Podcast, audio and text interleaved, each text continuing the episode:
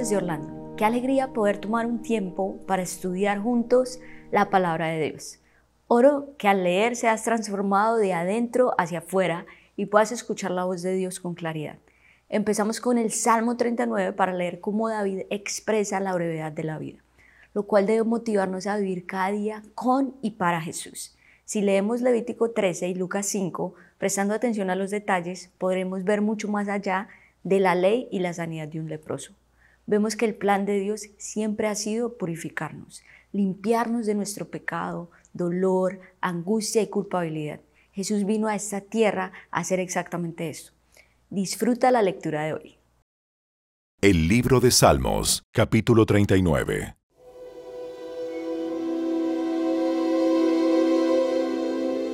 Me dije, tendré cuidado con lo que hago y no pecaré en lo que digo. Refrenaré la lengua cuando los que viven sin Dios anden cerca. Pero mientras estaba allí en silencio, sin siquiera hablar de cosas buenas, el torbellino en mi interior se hizo cada vez peor. Cuanto más pensaba, más me enardecía hasta que disparé un fuego de palabras. Señor, recuérdame lo breve que será mi tiempo sobre la tierra. Recuérdame que mis días están contados y cuán fugaz es mi vida. La vida que me has dado no es más larga que el ancho de mi mano. Toda mi vida es apenas un instante para ti. Cuando mucho, cada uno de nosotros es apenas un suspiro. Somos tan solo sombras que se mueven y todo nuestro ajetreo diario termina en la nada. Amontonamos riquezas sin saber quién las gastará. Entonces, Señor, ¿dónde pongo mi esperanza? Mi única esperanza está en ti. Rescátame de mis rebeliones. No permitas que los necios se burlen de mí. En silencio estoy delante de ti. No diré ni una palabra, porque mi castigo proviene de ti. Pero por favor, deja de castigarme. Estoy agotado por los golpes de tu mano. Cuando nos disciplinas por nuestros pecados, consumes como una polilla lo que estimamos precioso. Cada uno de nosotros es apenas un suspiro.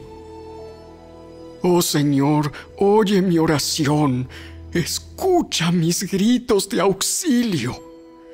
No cierres los ojos ante mis lágrimas, pues soy tu invitado un viajero de paso, igual que mis antepasados. Déjame solo para que pueda volver a sonreír. Antes de que parta de este mundo y no exista más.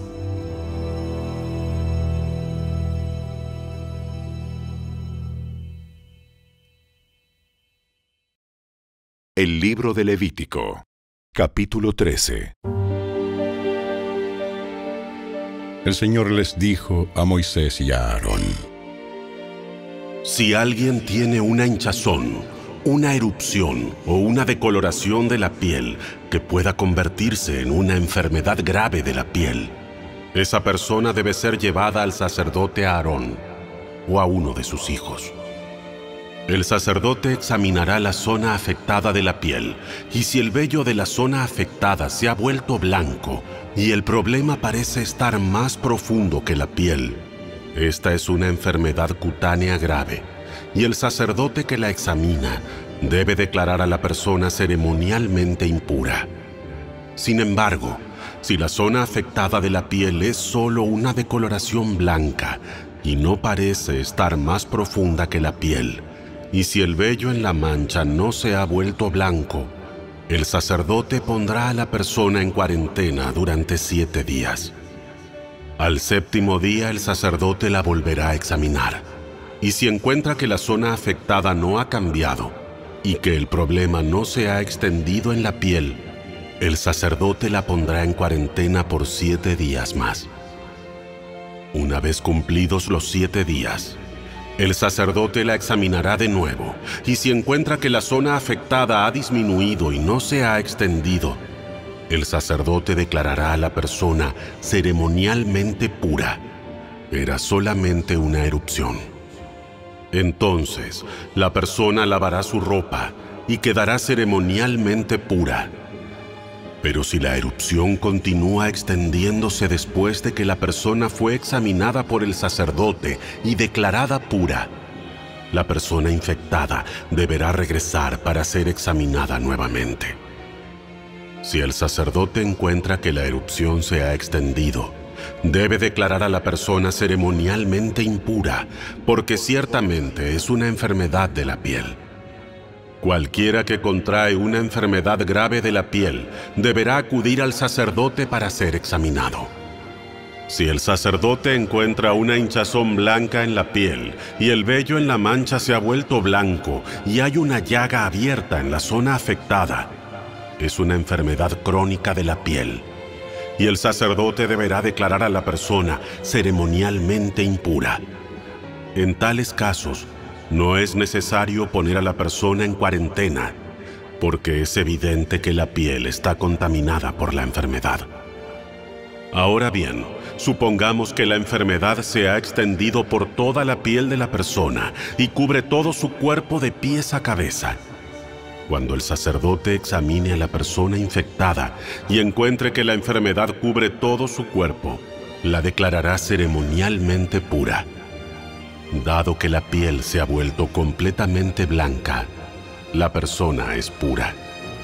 Pero si aparecen llagas abiertas, la persona infectada será declarada ceremonialmente impura.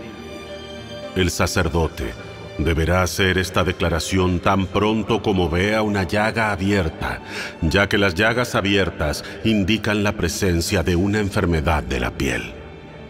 Sin embargo, si las llagas abiertas sanan y se vuelven blancas como el resto de la piel, la persona deberá regresar al sacerdote para ser examinada de nuevo.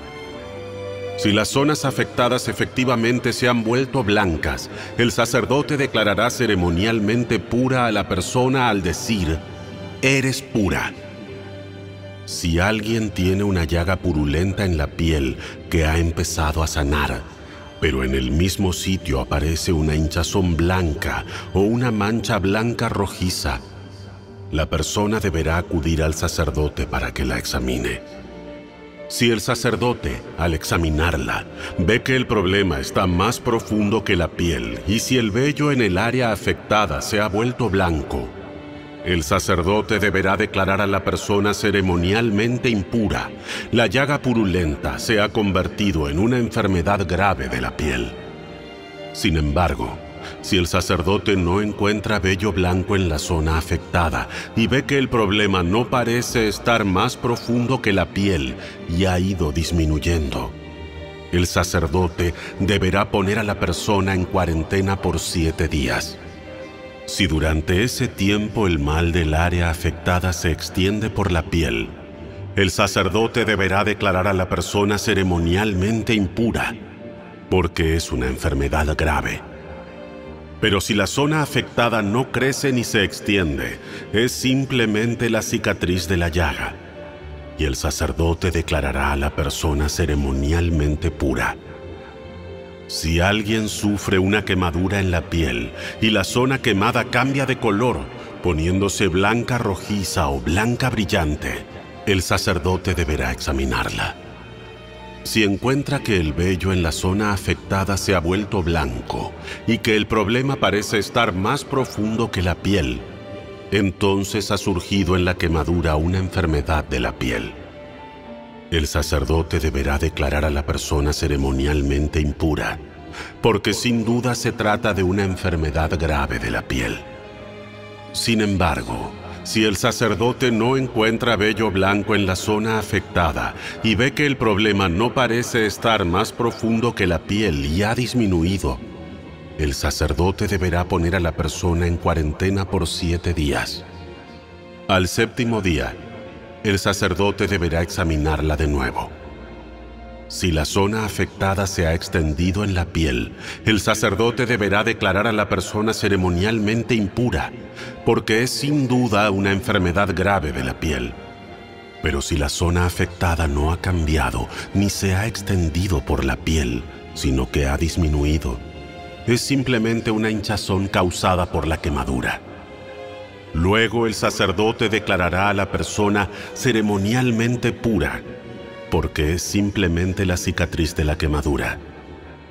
Si alguien, sea hombre o mujer, tiene una llaga en la cabeza o en la barbilla, el sacerdote deberá examinar la llaga. Si encuentra que está más profunda que la piel y contiene vello delgado y amarillo, el sacerdote deberá declarar a la persona ceremonialmente impura. Se trata de una llaga costrosa en la cabeza o en la barbilla. Si el sacerdote, al examinar la llaga costrosa, encuentra que no está más profunda que la piel, pero no tiene vello negro, deberá poner a la persona en cuarentena por siete días. Cumplidos los siete días, el sacerdote deberá examinar la llaga de nuevo. Si encuentra que la llaga costrosa no se ha extendido y que no contiene vello amarillo y que no parece estar más profunda que la piel, la persona deberá afeitarse totalmente, con excepción de la zona afectada. Luego el sacerdote deberá poner a la persona en cuarentena durante otros siete días. Al séptimo día, examinará la llaga de nuevo. Si no se ha extendido y no parece estar más profunda que la piel, el sacerdote declarará a la persona ceremonialmente pura. Entonces la persona lavará su ropa y quedará ceremonialmente pura.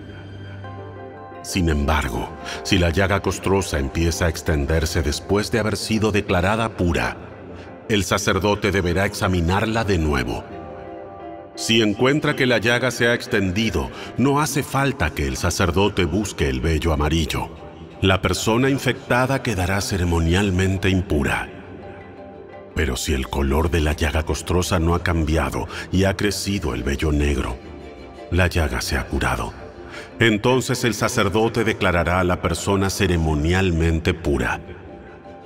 Si alguien, sea hombre o mujer, tiene manchas blancas brillantes en la piel, el sacerdote deberá examinar la zona afectada.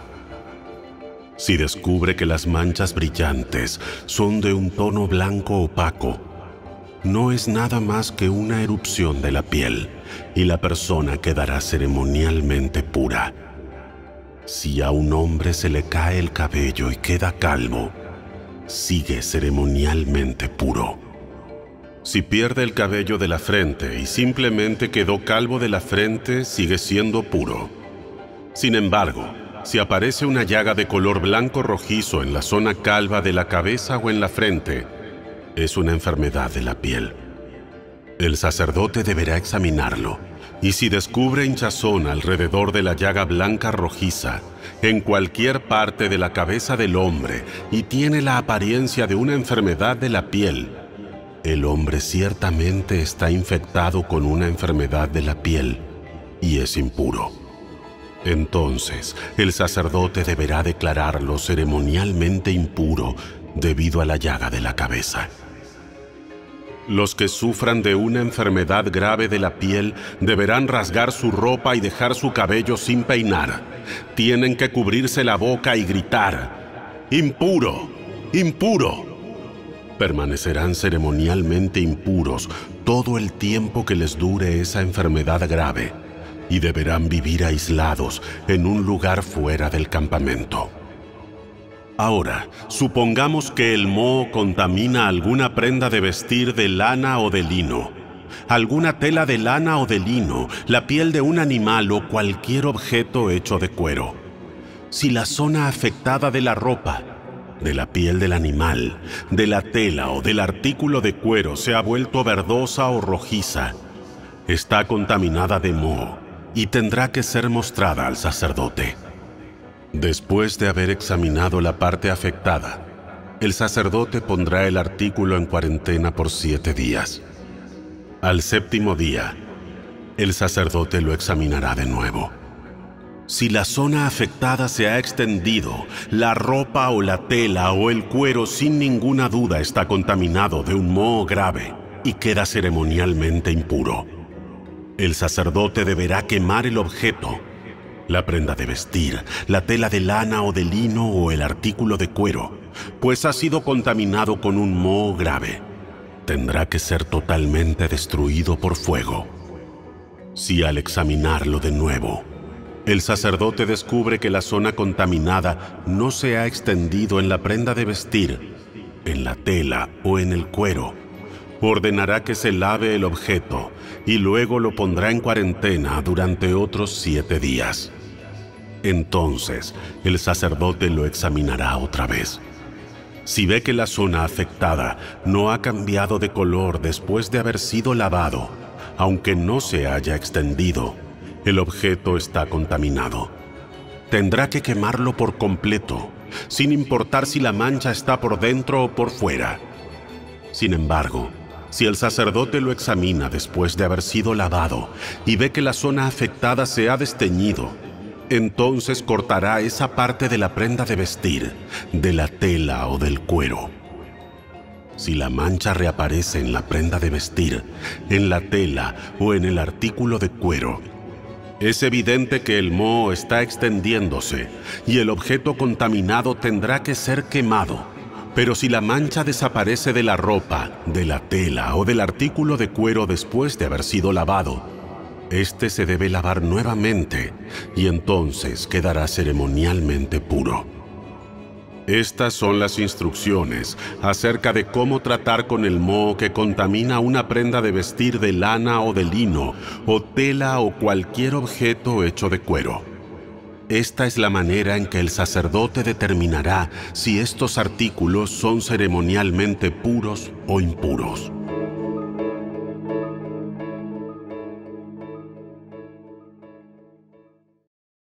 El Evangelio según Lucas, capítulo 5. Cierto día, mientras Jesús predicaba en la orilla del mar de Galilea, grandes multitudes se abalanzaban sobre él para escuchar la palabra de Dios. Jesús notó dos barcas vacías en la orilla, porque los pescadores las habían dejado mientras lavaban sus redes. Al subir a una de las barcas, Jesús le pidió a Simón, el dueño de la barca, que la empujara al agua. Luego se sentó en la barca y desde allí enseñaba a las multitudes. Cuando terminó de hablar, le dijo a Simón, Ahora ve a las aguas más profundas y echa tus redes para pescar. Maestro, hemos trabajado mucho durante toda la noche y no hemos pescado nada. Pero si tú lo dices, echaré las redes nuevamente. Y esta vez las redes se llenaron de tantos peces que comenzaron a romperse. Un grito de auxilio atrajo a los compañeros de la otra barca y pronto las dos barcas estaban llenas de peces y a punto de hundirse. Cuando Simón Pedro se dio cuenta de lo que había sucedido, cayó de rodillas delante de Jesús y le dijo, Señor, por favor, aléjate de mí. Soy demasiado pecador para estar cerca de ti. Pues estaba muy asombrado por la cantidad de peces que habían sacado, al igual que los otros que estaban con él. Sus compañeros, Santiago y Juan, hijos de Zebedeo, también estaban asombrados. Jesús respondió a Simón, No tengas miedo. De ahora en adelante, pescarás personas. Y en cuanto llegaron a tierra firme, dejaron todo y siguieron a Jesús. En una de las aldeas, Jesús conoció a un hombre que tenía una lepra muy avanzada. Cuando el hombre vio a Jesús, se inclinó rostro en tierra y le suplicó que lo sanara. Señor, si tú quieres, puedes sanarme y dejarme limpio. Jesús extendió la mano y lo tocó. Sí, quiero. Queda sano. Al instante, la lepra desapareció. Entonces Jesús le dio instrucciones de que no dijera a nadie lo que había sucedido. Le dijo, Preséntate ante el sacerdote y deja que te examine. Lleva contigo la ofrenda que exige la ley de Moisés a los que son sanados de lepra. Esto será un testimonio público de que has quedado limpio. Sin embargo, a pesar de las instrucciones de Jesús, la noticia de su poder corrió aún más y grandes multitudes llegaron para escucharlo predicar y ser sanados de sus enfermedades. Así que Jesús muchas veces se alejaba al desierto para orar. Cierto día, mientras Jesús enseñaba, algunos fariseos y maestros de la ley religiosa estaban sentados cerca. Al parecer, esos hombres habían llegado de todas las aldeas de Galilea y Judea y también de Jerusalén. Y el poder sanador del Señor estaba presente con fuerza en Jesús. Unos hombres llegaron cargando a un paralítico en una camilla. Trataron de llevarlo dentro, a donde estaba Jesús, pero no pudieron acercarse a él debido a la multitud. Entonces subieron al techo y quitaron algunas tejas. Luego bajaron al enfermo en su camilla hasta ponerlo en medio de la multitud, justo frente a Jesús. Al ver la fe de ellos, Jesús le dijo al hombre, Joven, tus pecados son perdonados. Entonces los fariseos y los maestros de la ley religiosa decían para sí, ¿Quién se cree que es? Es una blasfemia. Solo Dios puede perdonar pecados. Jesús supo lo que pensaban, así que les preguntó, ¿Por qué cuestionan eso en su corazón? ¿Qué es más fácil decir? ¿Tus pecados son perdonados? ¿O ponte de pie y camina? Así que les demostraré que el Hijo del Hombre tiene autoridad en la tierra para perdonar pecados. Entonces Jesús miró al paralítico y dijo, Ponte de pie, toma tu camilla y vete a tu casa. Al instante, delante de todos, el hombre se levantó de un salto, tomó su camilla y se fue a su casa alabando a Dios. El asombro se apoderó de todos y quedaron pasmados y alababan a Dios exclamando, Hoy hemos visto cosas maravillosas. Tiempo después, al salir de la ciudad, Jesús vio a un cobrador de impuestos llamado Leví, sentado en su cabina de cobrador. Sígueme y sé mi discípulo. Entonces Leví se levantó, dejó todo y lo siguió. Más tarde, Leví dio un banquete en su casa, con Jesús como invitado de honor. Muchos de los cobradores de impuestos compañeros de Leví y otros invitados comieron con ellos. Así que los fariseos y los maestros de la ley religiosa les reclamaron severamente a los discípulos de Jesús, diciéndoles, ¿Por qué comen y beben con semejante escoria? Jesús les contestó, La gente sana no necesita médico. Los enfermos sí. No he venido a llamar a los que se creen justos, sino a los que saben que son pecadores y necesitan arrepentirse. Cierto día, algunas personas le dijeron a Jesús, Los discípulos de Juan el Bautista ayunan y oran con frecuencia, igual que los discípulos de los fariseos. ¿Por qué tus discípulos están siempre comiendo y bebiendo? ¿Acaso los invitados de una boda ayunan mientras festejan con el novio? Por supuesto que no. Pero un día el novio será llevado, y entonces sí ayunarán. Luego Jesús les dio la siguiente ilustración.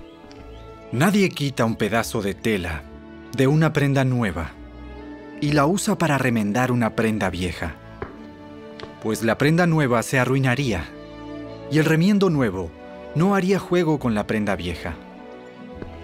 Nadie pone vino nuevo en cueros viejos, pues el vino nuevo reventaría los cueros. El vino se derramaría y los cueros quedarían arruinados. El vino nuevo debe guardarse en cueros nuevos. Ni nadie que prueba el vino añejo parece querer el vino nuevo, pues dicen, el añejo es mejor.